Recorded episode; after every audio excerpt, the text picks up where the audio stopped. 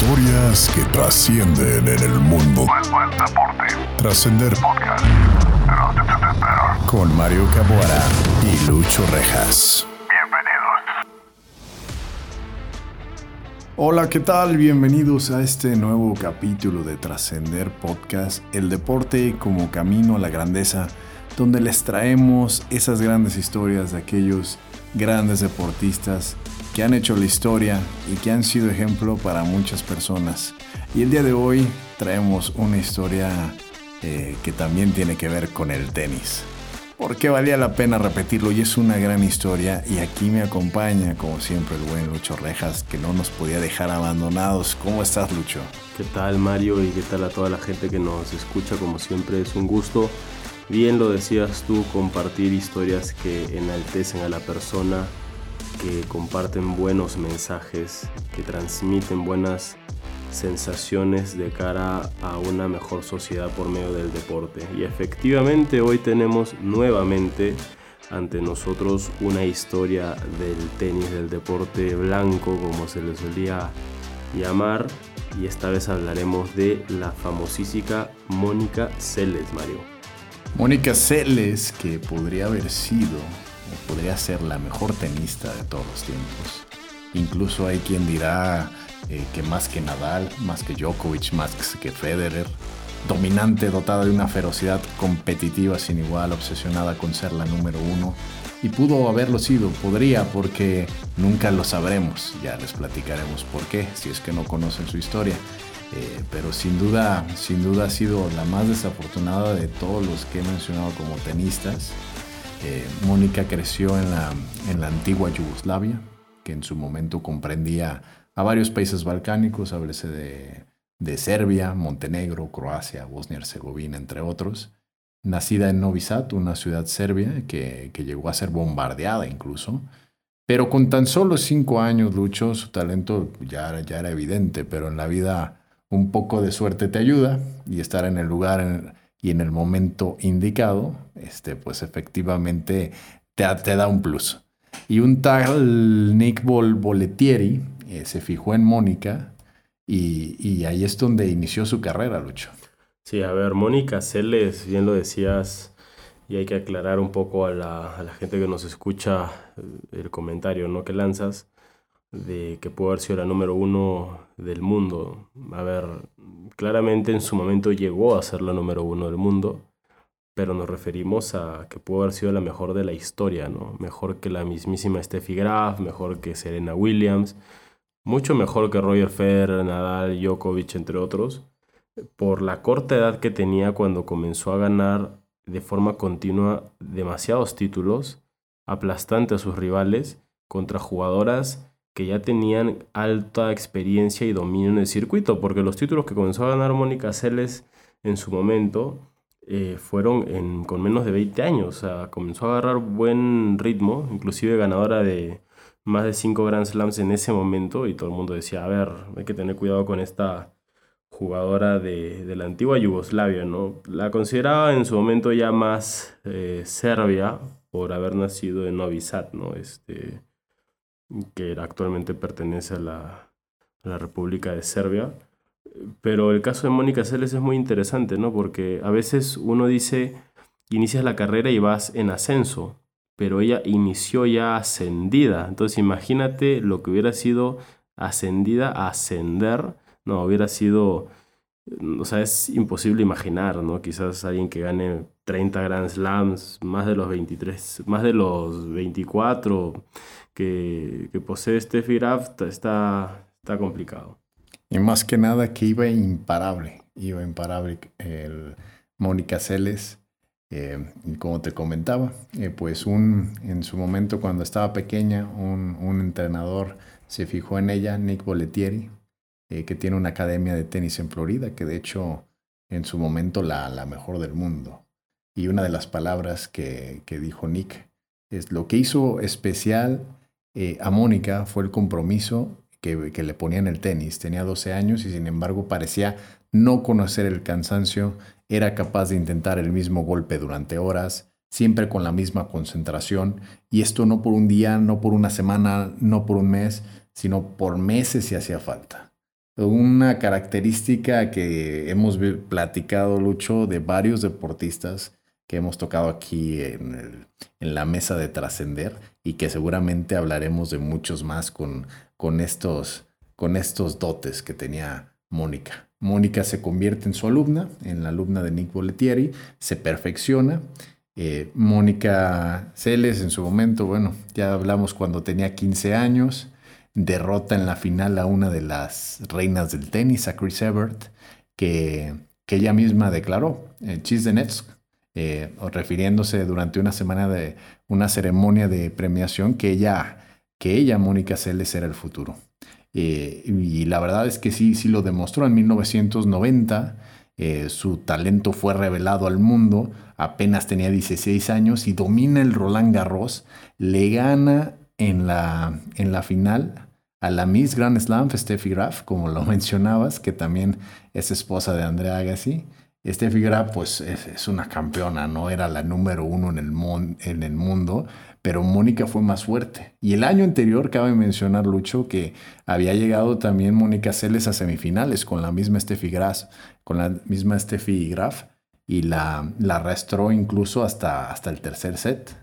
Eh, y bueno, regresando a 1990, derrota a Steffi Graf en la final y se convierte en la ganadora más joven del Roland Garros. Y tras el triunfo en el Master le permite acabar la temporada como número, número 2 del mundo. Se les inaugura en 1991 con la victoria en el Open de Australia y eventualmente se convierte en la número uno del mundo. A ver, a, este, Celes lo único que le faltó en su carrera fue cerrar los cuatro Grand Slams, ¿no? Nunca llegó a ganar Wimbledon, inclusive Wimbledon estuvo muy cerca en el 92, cuando ahora sí Steffi Graf logra vencerla.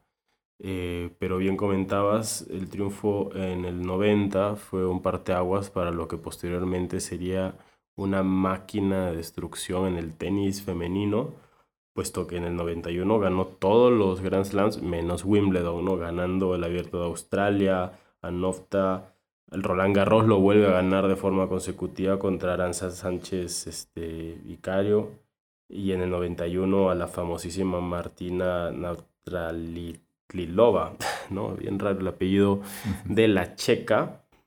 Eh, y vuelve a ganar el siguiente año los mismos torneos y así es una secuencia, ¿no? Parece un copy-paste por la capacidad de ella de poder ser constante. Para alguien que tenía menos de 20 años, la capacidad, este, perseverancia y resiliencia que llegaba a tener era formidable, Mario. Sí, tal como lo comentas, era el comienzo de una era de dominio. Eh, desde hace tiempo, pues Mónica, estando en esa edad, ya recorría el mundo ganando por todos lados. Eh, posteriormente adquirió la nacionalidad estadounidense porque también estaba cansada de la guerra que se vivía en, en su país, en ese momento en Bosnia-Herzegovina que se enfrentaban serbios y croatas. Eh, jugó 34 torneos, ganó 22, llegando a la final 33 veces de 34. También ganó 8 torneos de Grand Slam, mostrando su superioridad ¿no? sobre, los, sobre las demás rivales. Y como te decía desde un inicio, nadie, ni siquiera Federer, Nadal, Djokovic, ha ganado tanto y con tanta facilidad. Steffi Graf lo intentó, pero ni siquiera ella pudo con ese abrumador poder que demostraba eh, Mónica Seles. Sí, a ver, lo de Mónica Celes, hasta antes de entrar a, la parte, no diría importante, más bien a la historia trágica que sufre, antes de que entremos en detalle de eso. Eh, yo la verdad, Mario, percibía a una chica eh, con un dote sin igual en el sentido integral de la palabra. ¿A qué me refiero? Eh, no demerito eh, la forma de ser de las otras jugadoras en su momento, ¿no? en particular de Steffi Graf. Pero el carisma que tenía Mónica Celes en conjunto con la edad más los resultados que daba era sin igual. Estábamos hablando de que una niña estaba ganando los torneos más importantes del mundo y era algo o sea, fantástico, o sea, generaba un cambio importante. Ah, hoy te diría que si eso ocurriera, este, yo creo que el impacto sería todavía muchísimo mayor. O sea, jalarías más masas a involucrarse en esos ambientes. Yo creo que Mónica Ceres fue una pionera del tenis eh, general, no nada más femenino, de la rama femenil, sino en líneas generales, porque en el varonil no hemos visto algo tampoco similar. O sea, ni Federer, ni Nadal, ni Djokovic, inclusive hoy en día el propio Carlos Alcaraz podrían compararse con lo que en su momento, de forma constante y continua, Mónica Seles comenzó a despertar en la gente y en el deporte propiamente que ella ejerció. Y es que si lo resaltamos, fueron nueve torneos ganados en 1990, 10 en 1991, 10 más en 1992, donde nuevamente dominó tres pruebas de Grand Slam, se gana el apodo de la perla de Novi Sad eh, por motivo de su origen. Y entre enero de 1991 y febrero de 1993, Mónica Seles contaba con una puntuación de victorias y derrotas de 159-2, es decir, 92.9% de victorias. En el Grand Slam su puntuación es aún más impresionante, 55 a 1. Hasta, el día, hasta que un día, Lucho, el 30 de abril de 1993, en la cancha central de Rottenbaum Circle, en el partido de cuartos de final del torneo de Hamburgo, Mónica Celes vence a Magdalena Maliva.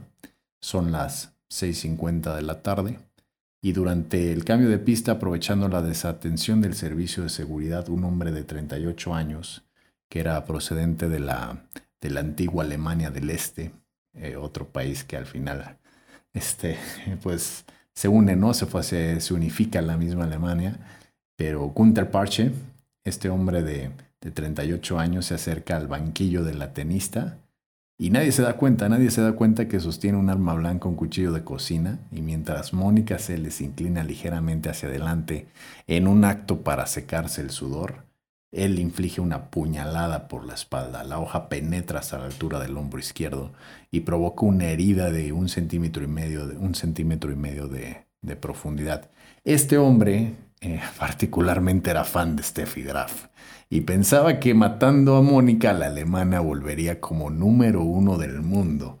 Ya, ¿a qué nivel de enfermedad? ¿no? Me recuerda también cuando eh, matan a John Lennon, ¿no? O sea, este tipo de, de, cosas que llegan a un nivel de fanatismo enfermo. Mónica tenía solamente 19 años.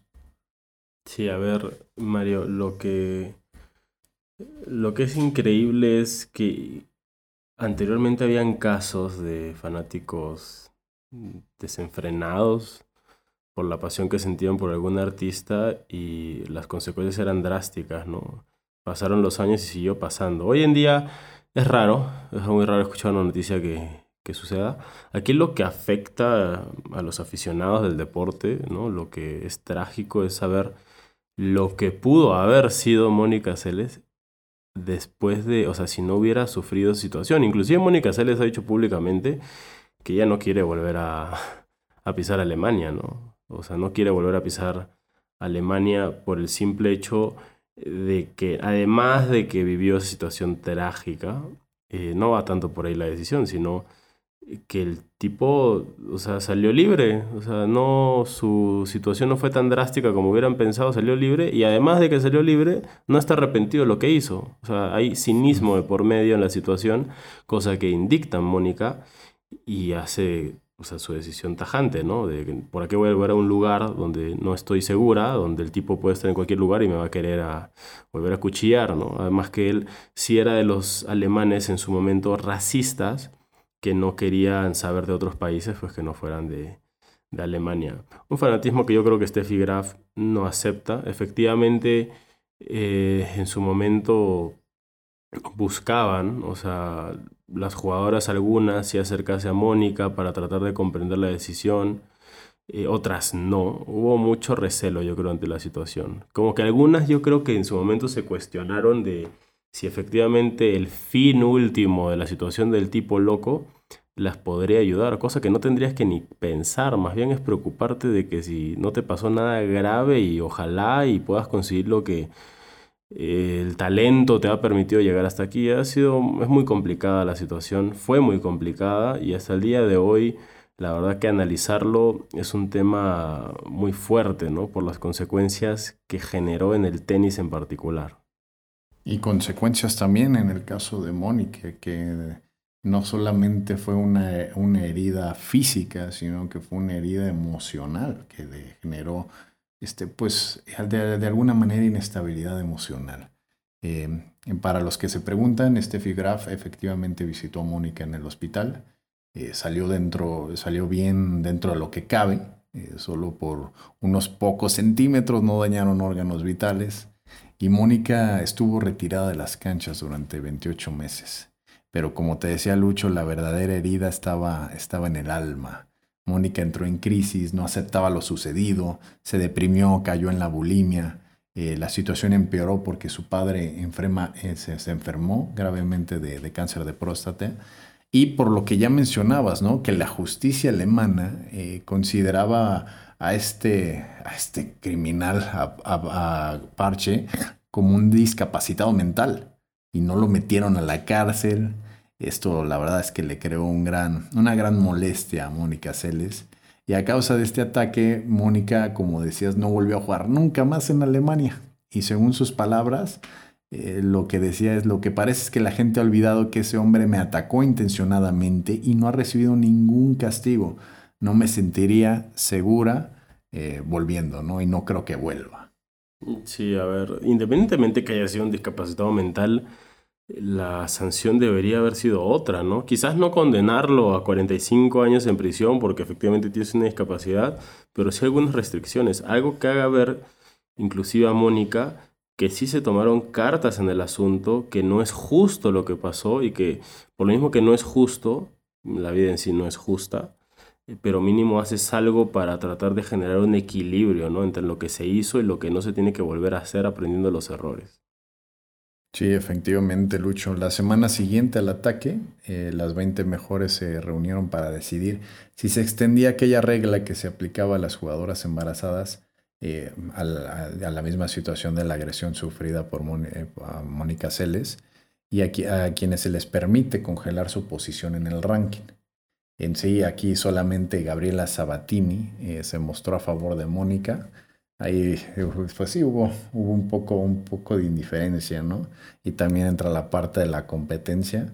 Este, y bueno, cuando Mónica Celes vuelve a jugar durante el Abierto de Canadá en Toronto, ya lo hizo de vuelta de gran manera. Eh, la final de US Open de 1995 contra Steffi Graf fue anunciada como el partido del siglo. Ahora sigue el gran regreso de Mónica Celes.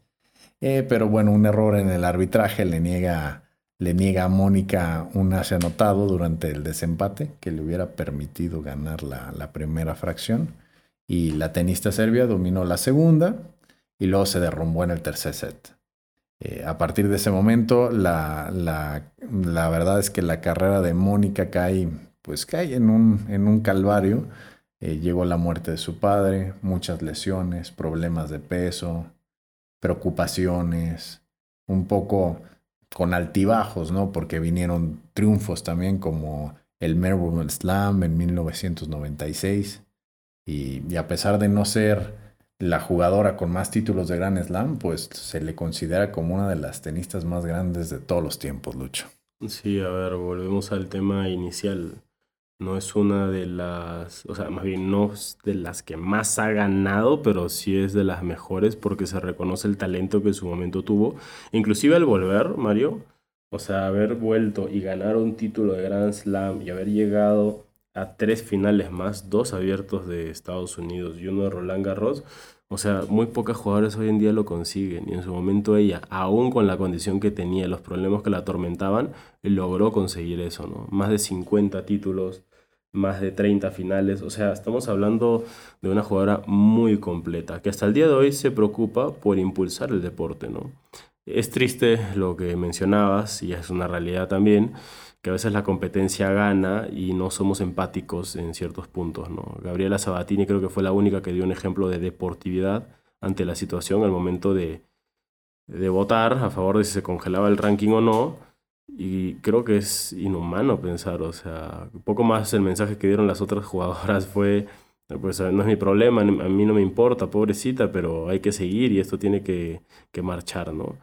En cambio, el otro mensaje fue de, no es su culpa, es la mejor, hay que reconocerlo y ya si ella es la mejor, o sea, por lo mismo que es la mejor, ella va a tratar de salir adelante y si no, pues caerá en el ranking, ¿no? Pero mínimo ya es algo eh, no diría caballeroso, pero algo legal en el deporte.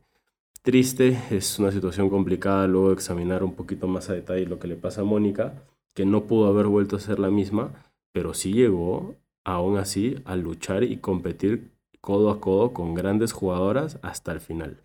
Un gran, un gran ejemplo de resiliencia y, bueno, después obtuvo también la nacionalidad estadounidense, como te comentaba. Ayudó, ayudó al equipo de, de los Estados Unidos para que ganara la Copa Federación de los años 1996 y 2000. También ganó la medalla de bronce en los Juegos Olímpicos del año 2000 en, en Sydney, Australia.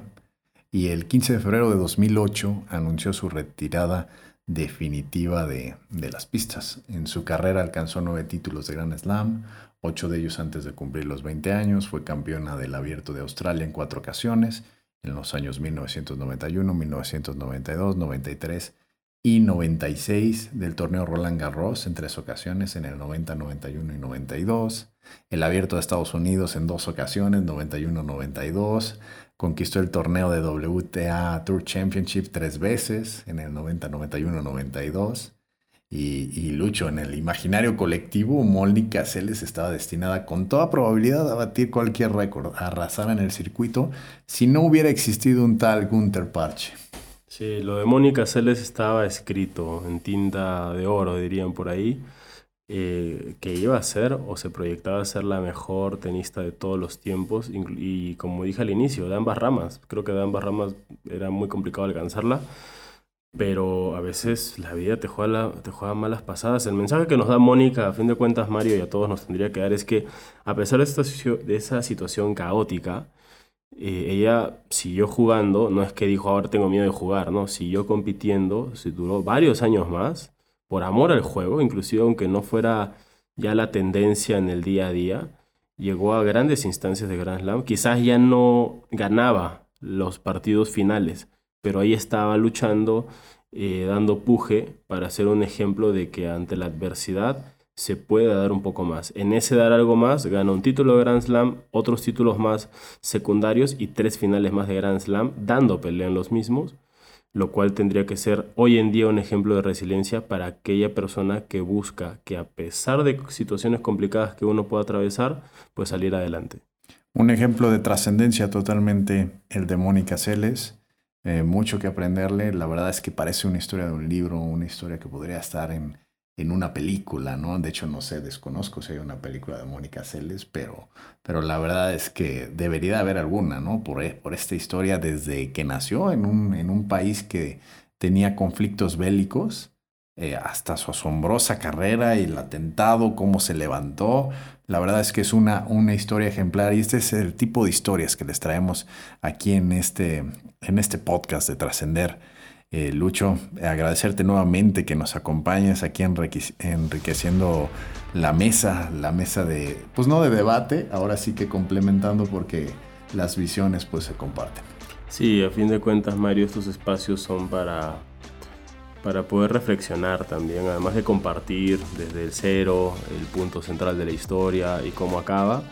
Eh, son espacios para guiarnos, ¿no? Esto es un cuento, tú decías como tipo película, pero que tienen la finalidad de hacernos reflexionar sobre lo positivo que podemos sacar de historias que sí como esto es trágica, pero también es positiva, porque la vida a fin de cuentas es lo importante, no ha muerto, sigue viva, sigue ahí metida en el medio, luchó en su momento y es lo que queremos transmitir, ¿no? Cosas que inspiren, historias que trasciendan, valga la aclaración, y este, ejemplos que muevan emociones, sensaciones en las personas.